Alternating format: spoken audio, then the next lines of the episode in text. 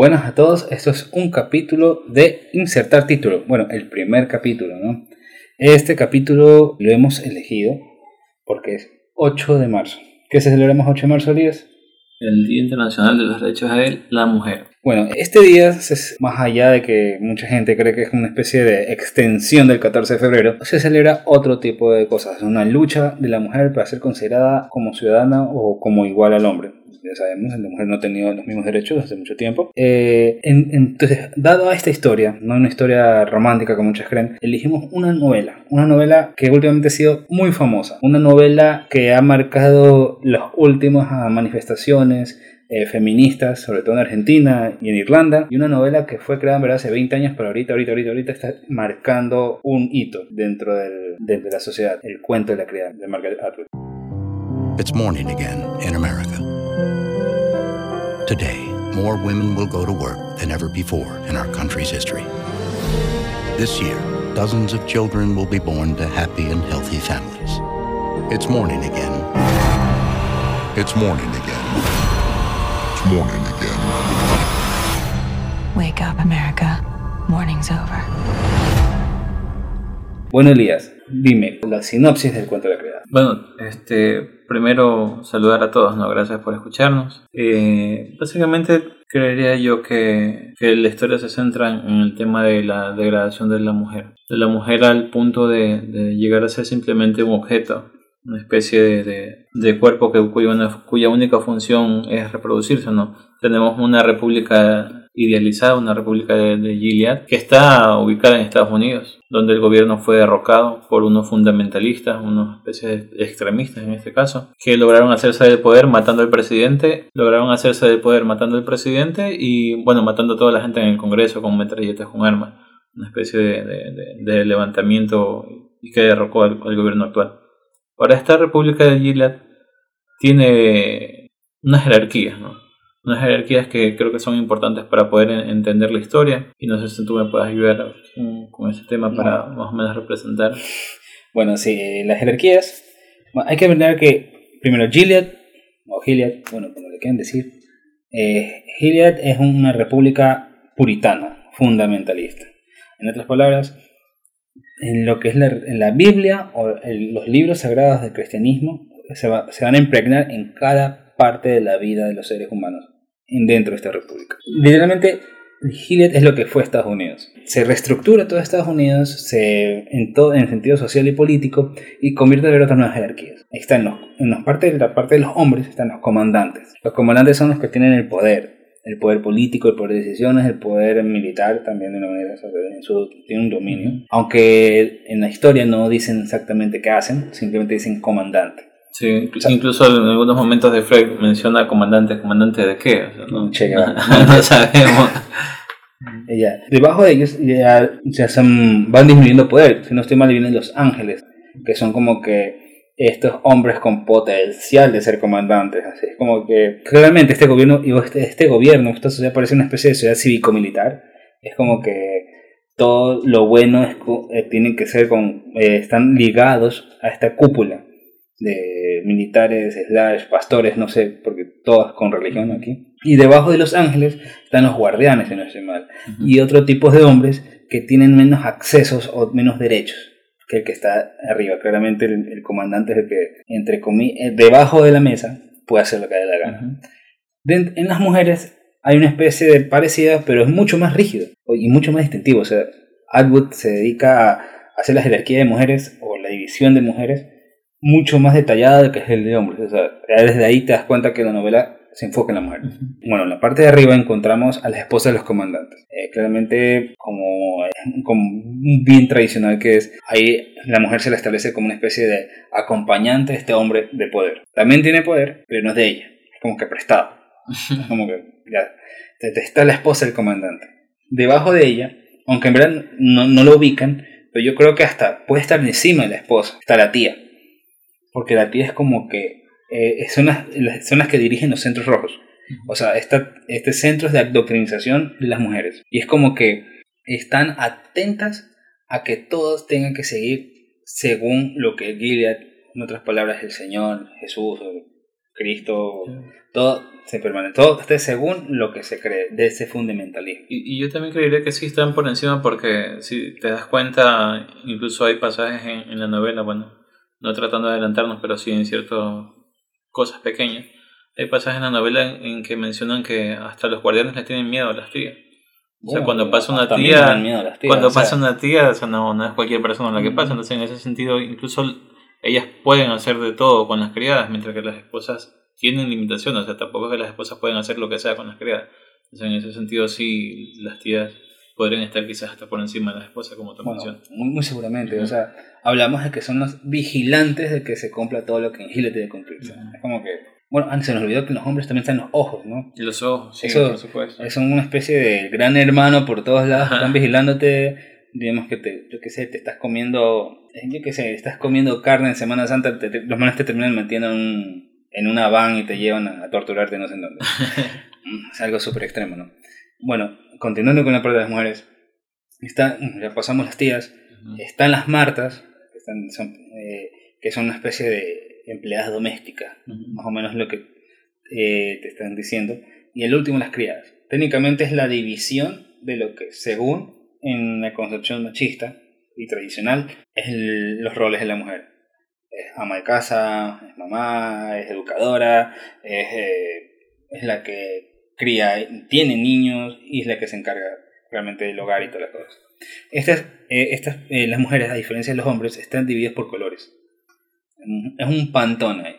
Entonces, claramente, las tías son de un color marrón, marrón claro, sino, algo así. Marrón. Eh, las, las esposas de los comandantes son color azul, o como medio celeste. Eh, y las martas, verde. Verde. Y claramente las criadas de color rojo, pues la misma portada, tiene una criada ahí en la portada, así que se imaginarán. Claramente todas tienen una especie de... La mujer, a diferencia del hombre, tiene una especie de... Creo que dicen toca, como que para limitar a la mujer en la visión de, de, la realidad. Ya que con esto te das cuenta, claramente, aunque el hombre puede estar también dentro de como víctima de este gobierno, tiene mayores libertades que las mujeres. Muchas más libertades. Acá es como que todo, todo está súper controlado en cuestión de mujeres.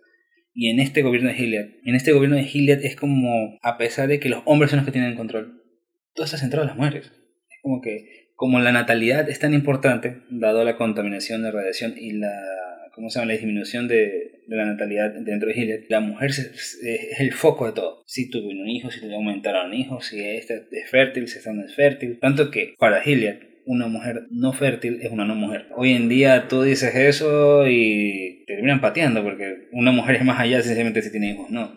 Por supuesto, entonces, y justamente entrando con el tema de la no mujer está eh, cómo se construye el, el, personaje de Fred, con la pérdida de identidad en general las mujeres, estas criadas, empiezan perdiendo identidad.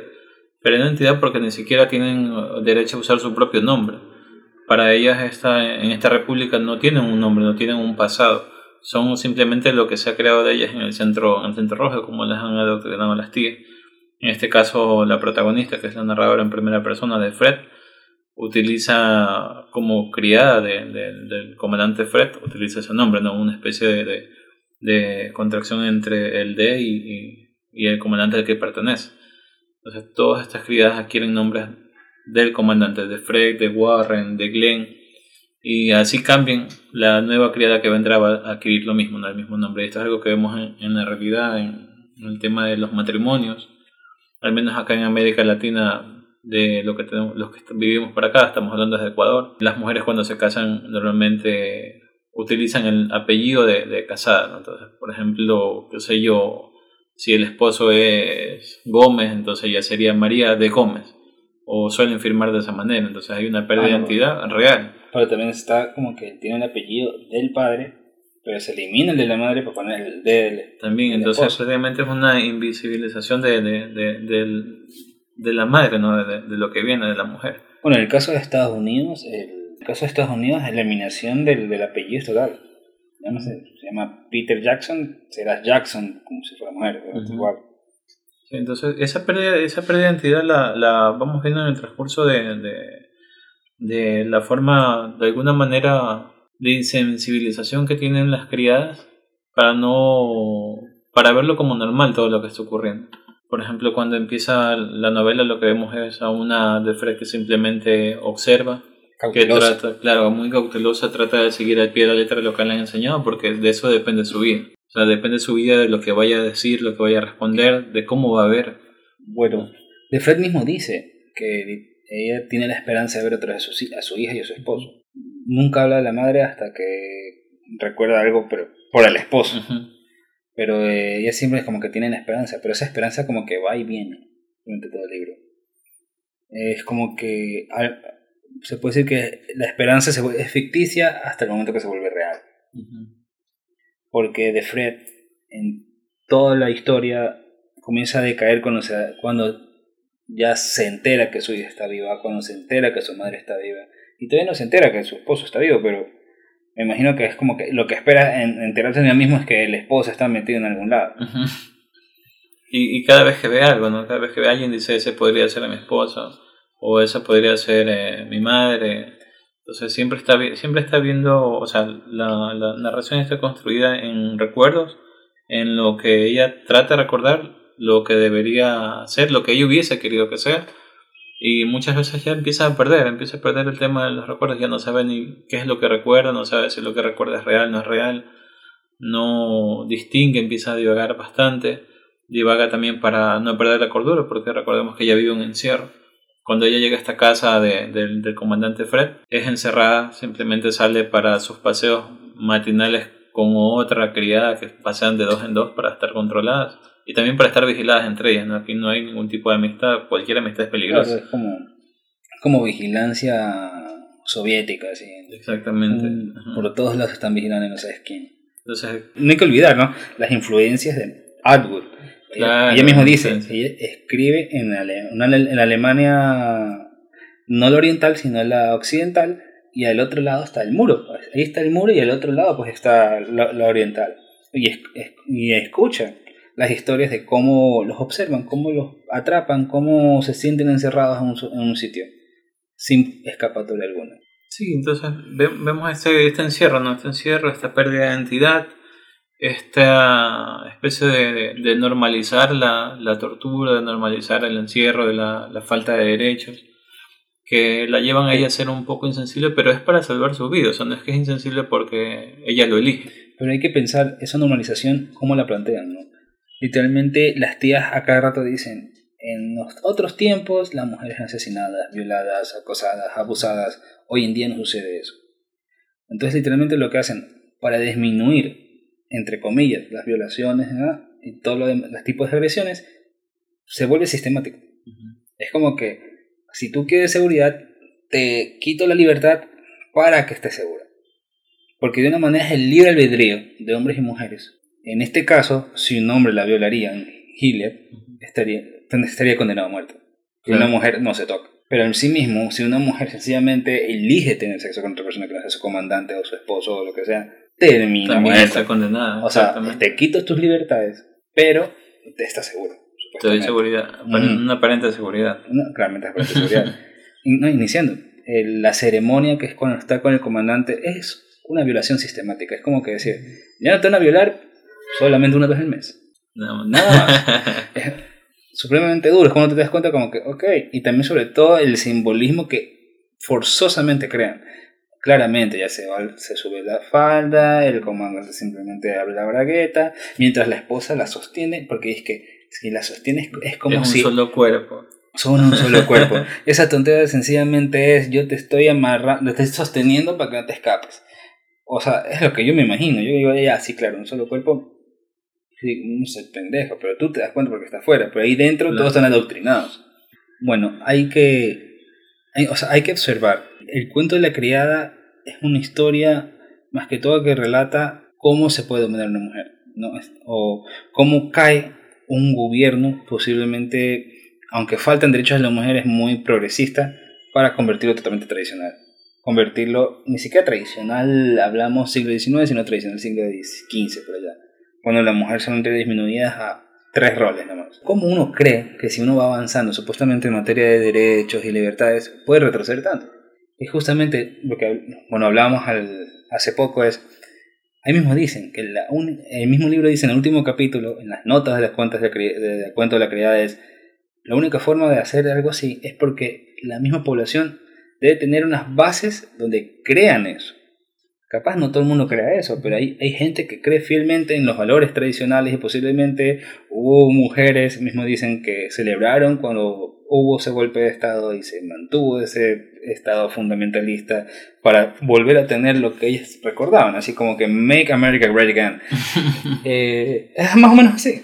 Sí, y, sabes que eso es, es, interesante porque cuando tú ves el, el, tema de cómo llega la República de Gilead, se ve que hay como que indicios de lo que puede suceder, porque ves primero que empiezan a, quitarles la, le empiezan a, quitarles la moneda, o sea, le empiezan a quitar el dinero a las mujeres, sus cuentas pasan a, ser ahora de propiedad de los hombres.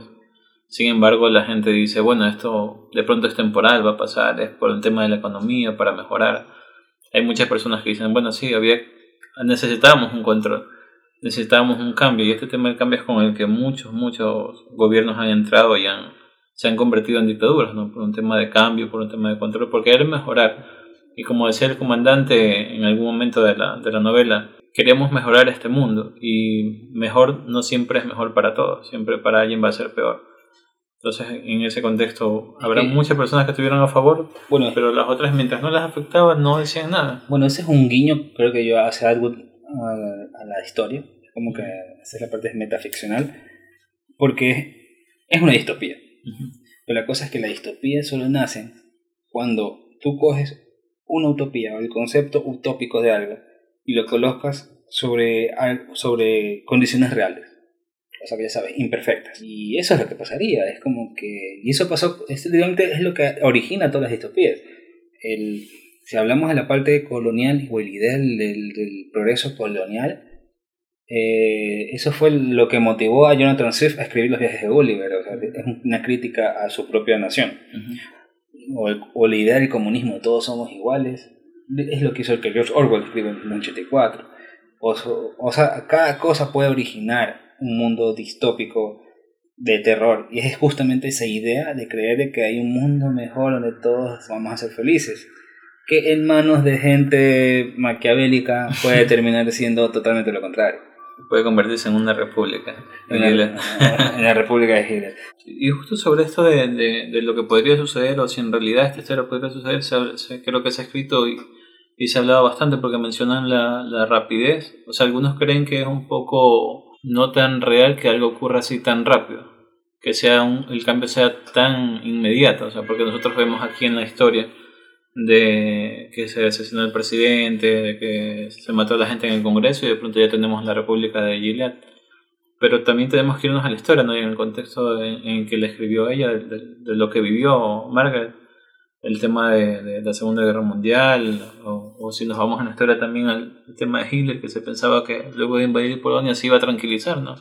Estaba empezando por las fronteras y decía, bueno, este pedacito lo quiero y decía a la gente, bueno, démosle y ahí se queda tranquilo. no solamente por la frontera. Eh, Hitler más bien iba primero por lo que, según él, era, era de Alemania. Era de Alemania. o sea, además, Austria lo invadieron sin botar una bala. es como que entraron como que, eh, sí, ¿qué más nazi? más o menos, pues sí. Entonces, estos procesos que aparentemente son, deberían demorar un poco, en realidad son rápidos porque el, tú no te das cuenta hasta cuando ya los tienes encima. Entonces eso es lo que aparentemente ocurre en Yale, pero sí, sí creo que se pudo haber extendido un poco más en el detalle de, cómo es que se conformó ya la República. O sea, yo, me imagino así el gobierno inglés al otro lado. Hay que también retomar el contexto que hace Kire también hay una parte que es latinoamericana, que es la parte de los raptos de los niños en Argentina, del, de coger a estos niños, hijos de revolucionarios, o sea, de, subversivos, y dárselos a militares, a, familias militares que no pueden tener hijos. Es, es lo mismo que pasa con el, el, nacimiento. El nacimiento ahí viene Atwood, van todas las criadas, es una especie de ritual, todo es ritual ahí, todo es casi una misa. Es una especie de ritual, van todas las criadas, le hacen coros como que puja, puja, respira, respira, puja, así. Mientras las esposas ven, la criada principal que está teniendo luz da al niño, las esposas vienen, les bautizan y se llevan al niño. Y ahí queda la criada. Es como que es como que ahí está. y, es un momento de ella, para ellas, o sea, tú pones en, el, en, los zapatos de la criada, es un momento paradójico para ellas porque si bien es cierto, van a perder eh, al hijo, también está salvando su vida.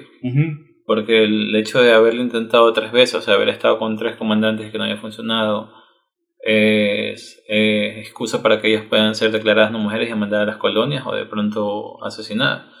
Entonces es como que extraño tener ese sentimiento de, sí, tengo el hijo, me lo van a quitar, pero al menos salvé mi vida. O sea, eso, eso no tienen opción. Entonces sí, esa, esa parte de la, del manejo de la percepción me, me, parece interesante porque lo usa ahí, lo usa también con, eh, con los recuerdos que tiene de la madre, que hay que mencionar que la madre era una feminista de... tradicional. Tradicional, una feminista tradicional. O sea, no tradicional en cuestión de valores tradicionales, sino como que es de la vieja escuela, de los 70. Exactamente, entonces ella mencionaba que, que había sido, cuando ella tuvo a, su hija de Fred, en este caso sí fue deseada, sí fue una, una, una niña que ella sí quiso tener, no, no fue violada sí fue criticada. O sea, fue criticada porque la perspectiva para las mujeres que eran sus compañeras era que ella era pro natalidad porque lo quiso tener, porque quiso quedar embarazada.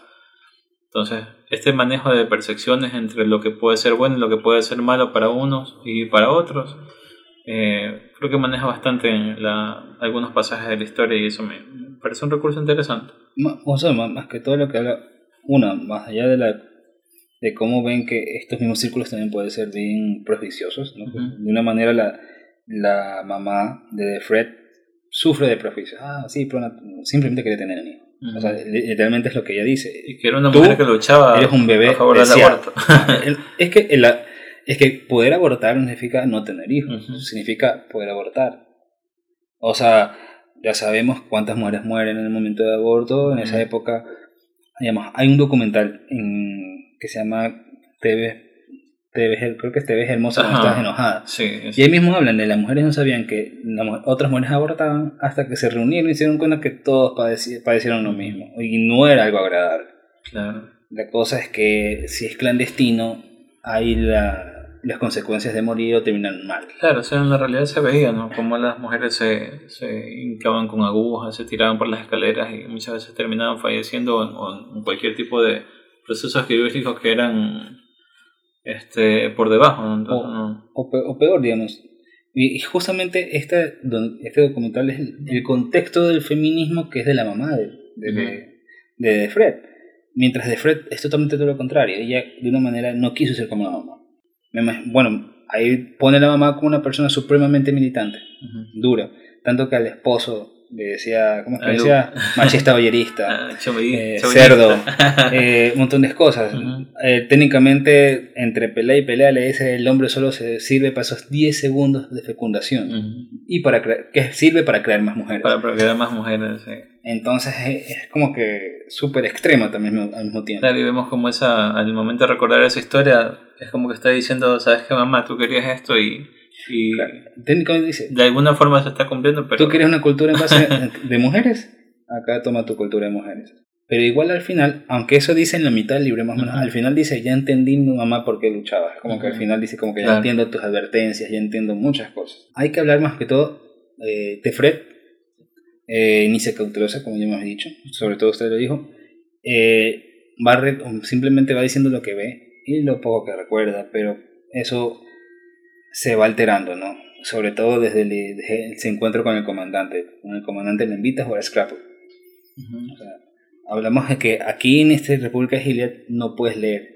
Ninguna mujer tiene derecho a leer. Y también está prohibido el contacto fuera de la ceremonia. Ajá.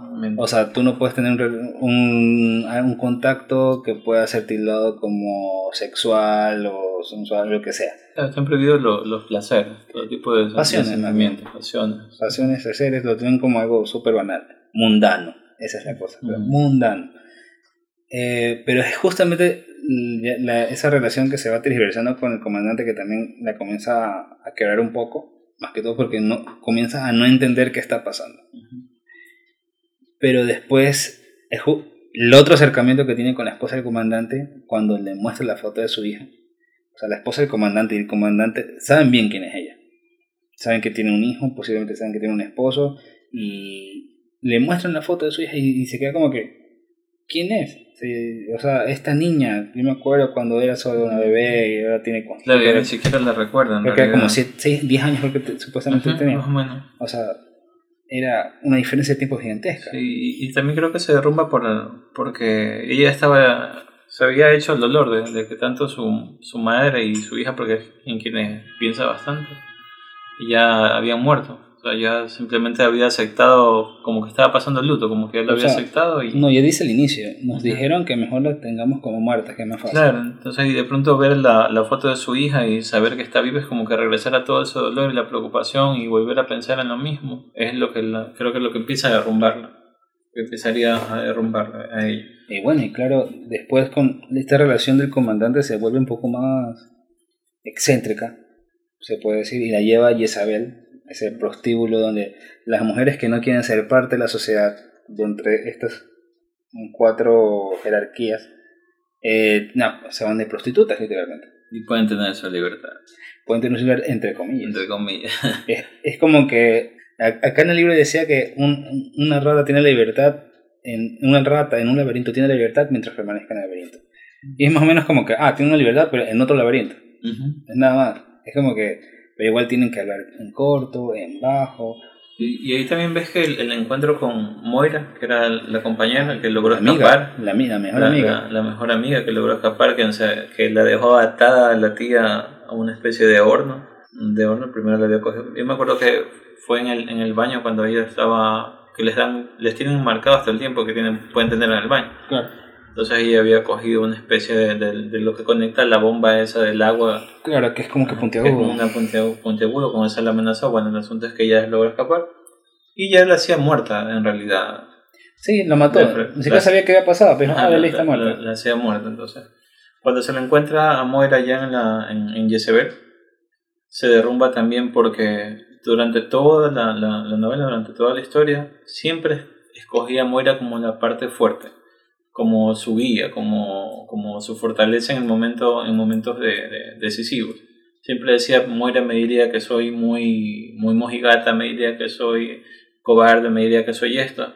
Y de pronto encuentro una Moira que era una persona, un personaje rebelde, derrumbado, prácticamente sin esperanzas, diciendo, prefiero estar aquí este, fumando, tomando y haciendo lo que yo quiera así muera después, pero al menos estoy eh, haciendo lo que me da la gana. Me obligan a tener sexo con... Aunque me obliguen, exactamente. Entonces, como que su imagen, la imagen que ella seguía para darse fortaleza también se derrumba y se derrumba su esperanza. es como que un, declive que ya hay de, de, personaje que empieza a derrumbarse para llegar ya casi al final. Hay que dejar claro, ah, creo que yo, en Jezabel es un, prostíbulo, ¿no? Donde solamente los comandantes van. Eh, algo que tiene Gilead, eh, algo que es que solamente los comandantes, la gente que tiene poder, puede tergiversar las reglas o evadirlas. En este caso, los que no tienen tanto poder como los ángeles y los guardianes no pueden acceder a esto. Solamente, a menos que solamente puedas el chofer del comandante, lo dejas ahí, regresas y ya, chao. Claro, y eso le choca bastante de frente. O sea, ya empieza en un tema de contradicciones de todo lo que le han adoctrinado y lo que en realidad sucede, porque eso forma parte de la realidad. O sea, el personaje mantiene su, su apariencia de, de, seguir las reglas, seguir las normas, de ser muy religiosos y de pronto por detrás hacen lo que hacen los seres humanos, o sea, se dejan, son fácilmente corrompibles. Y eso es lo que ella mencionaba y ahí en ese, en ese caso el, el comandante habla con el típico discurso que reconocemos machista en que simplemente es la naturaleza del hombre y se dejan llevar sobre eso y sobre eso no pueden hacer nada. Claro, como si solucionara Exactamente, o sea, la, la típica excusa. Entonces, todo eso le empieza a derrumbar. O sea, son un sinnúmero de, de cosas que van ocurriendo que la derrumban completamente a, a, perder las esperanzas, a pensar ya en, en el final en suicidarse, en no saber ya qué hacer eh, en realidad. Pero hay algo, sobre todo algo en específico, que es como que la última patada, que es cuando se involucra con Nick.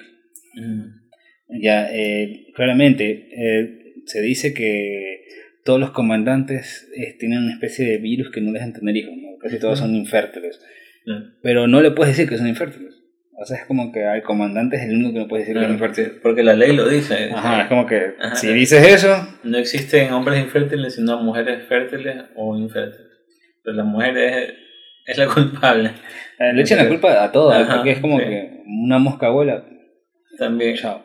Entonces, el, la esposa en esa parte sí se, se comporta como que una especie de. eh, se comporta como que más compasiva. Ujú. Dice: Hay que buscar un hombre para que te deje preñada. Ujú. Técnicamente te dice eso. Y le dice: Nick, Nick, Nick es confianza, Nick es, es parte nuestra y todo lo demás. Y él ya aceptó.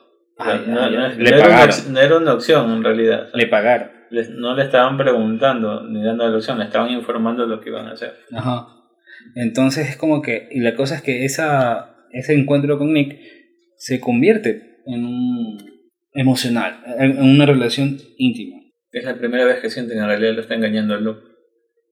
Claro, es, es que él mismo dice, y no me estoy acordando de Luke, Luke se me está, o sea, las memorias, toda la memoria que tiene él se está yendo. Entonces es como que siente que está traicionando, y según yo ese es el último golpe que está. Siente que está traicionando a Luke, pero al mismo tiempo no puede dejar esto.